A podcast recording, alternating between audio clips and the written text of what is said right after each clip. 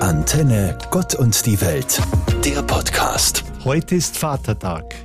Neben meinem Vater, der leider schon lange tot ist, kommt mir da auch noch ein anderer, ganz spezieller Vater in den Sinn. Gott. Gott wird im Christentum immer wieder Vater genannt. Man braucht nur an das Vaterunser zu denken. Das wohl verbreitetste Gebet, oft gesprochen, ohne viel mitzudenken, aber auch kritisch hinterfragt. Sage nie Vater, wenn du dich nicht wie ein Sohn oder wie eine Tochter benimmst. Sage nie unser, wenn du in deiner Selbstsucht gefangen bist. Sage nie im Himmel, wenn du nur an das Irdische denkst. Sage nie, dein Name werde geheiligt, wenn du nur an deine eigene Ehre denkst. Sage nie, dein Reich komme, wenn du nur an materiellen Erfolg denkst.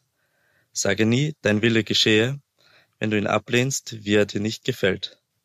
Sag nie, gib uns heute unser tägliches Brot, wenn du dich nicht um die Notleidenden kümmerst. Sage nie, vergib uns unsere Schuld, wenn du Rache gegen deine Mitmenschen hegst. Sage nie, führe uns nicht in Versuchung, wenn du selbst deine Versuchung nicht widerstehst. Sage nie, verschone uns vor dem Bösen, wenn du dich nicht konsequent für das Gute einsetzt. Sage nie Amen, wenn du die Worte des Vaterunser nicht ernst nimmst.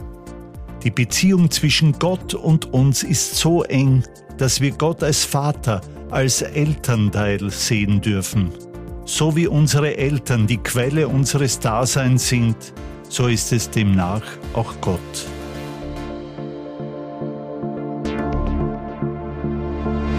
Vor einiger Zeit habe ich mich zu interessieren begonnen, wo so gewisse mir bekannte Flüsse ihre Quellen haben.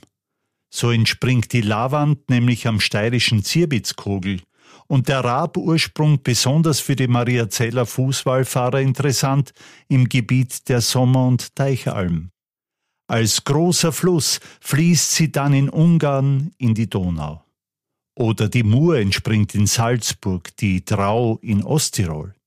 Zunächst alles winzig kleine Quellen, die dann größer und größer werden, vom Bächlein zum Bach, vom Bach zum Fluss und irgendwann münden sie ein in ein noch größeres Gewässer, bis sie Ruhe finden im Meer. Ist es mit unseren Glaubensquellen nicht ähnlich? Auch da beginnt es ganz klein mit dem Kreuzzeichen unserer Eltern auf unsere kleine Stirn. Mit der Taufe, auch da spielt Wasser eine bedeutende Rolle durch den Heimatpfarrer.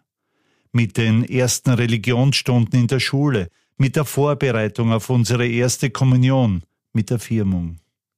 Es beginnt also ganz klein, ganz einfach, muss langsam, aber kontinuierlich wachsen. Auch hier nützt es nichts, wenn wir gleich mit den großen Dogmen und vorgefertigten Glaubenswahrheiten daherkommen. Das langsame Anwachsen sollte uns aber trotzdem nie vergessen lassen, woher wir kommen, wo unsere Wurzeln und unsere Quellen sind.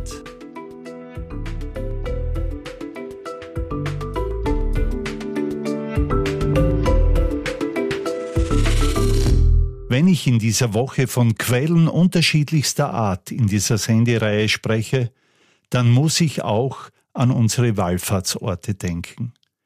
Für viele war sie wieder ein unvergessliches Erlebnis, die bereits 15. Lehrlingswallfahrt nach Mariazell. Rund 650 Lehrlinge der 16 steirischen Berufsschulen pilgerten nach einer dreijährigen Corona-Pause zum Gnadenort. Dieses Jahr stand die Wallfahrt unter dem Motto Feuer und Flamme.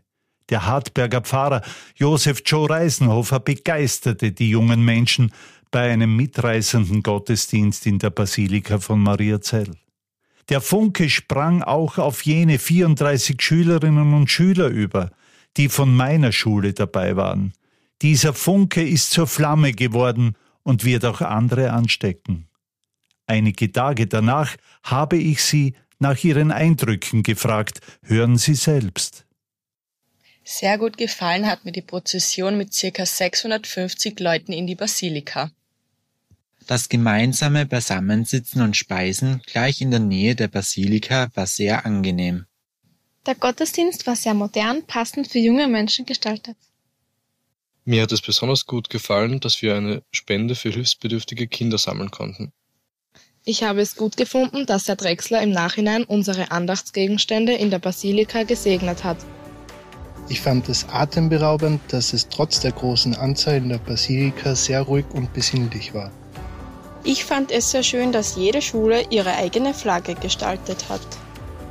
Danke Lara, Matthias, Juliana, Marc, Hanna, Nikolaus und Tanja. Ich freue mich sehr über eure positiven Erinnerungen.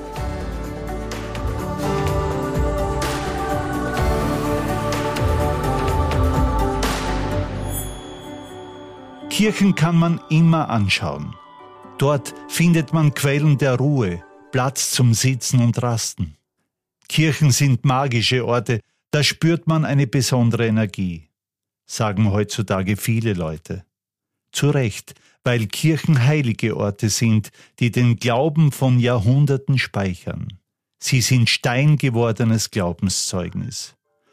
Hier ist Gott zu Hause, erklären wir es oft Kindern, Gott ist überall, doch in der Kirche ist er besonders erlebbar, weil es eine Ort Seelenort ist. Maria, eine Schülerin von mir, sagt uns nun, was für sie Kirchen sind. Orte der Einsamkeit, Orte der Gemeinschaft. Heimatorte, Erinnerungsorte, Lieblingsorte, Andersorte. Orte der Stille und der Ruhe für die Seele, Orte ewiger Zeit, Heilsorte, Orte der Gegenwart Gottes in Katastrophen und Not, in Begegnungen, im Schweigen, im Verzeihen, in der Umarmung. Kunstorte, Schönheitsorte, Gegenwartsorte. Ja, ich liebe diese Seelenorte und Segensorte. Vielleicht waren Sie schon länger nicht mehr in einer Kirche. Vielleicht haben diese Gedanken Sie angespornt, wieder einmal eine zu besuchen. Ich wünsche es Ihnen. Ihr Theologe Walter Drexler. Antenne Gott und die Welt, der Podcast.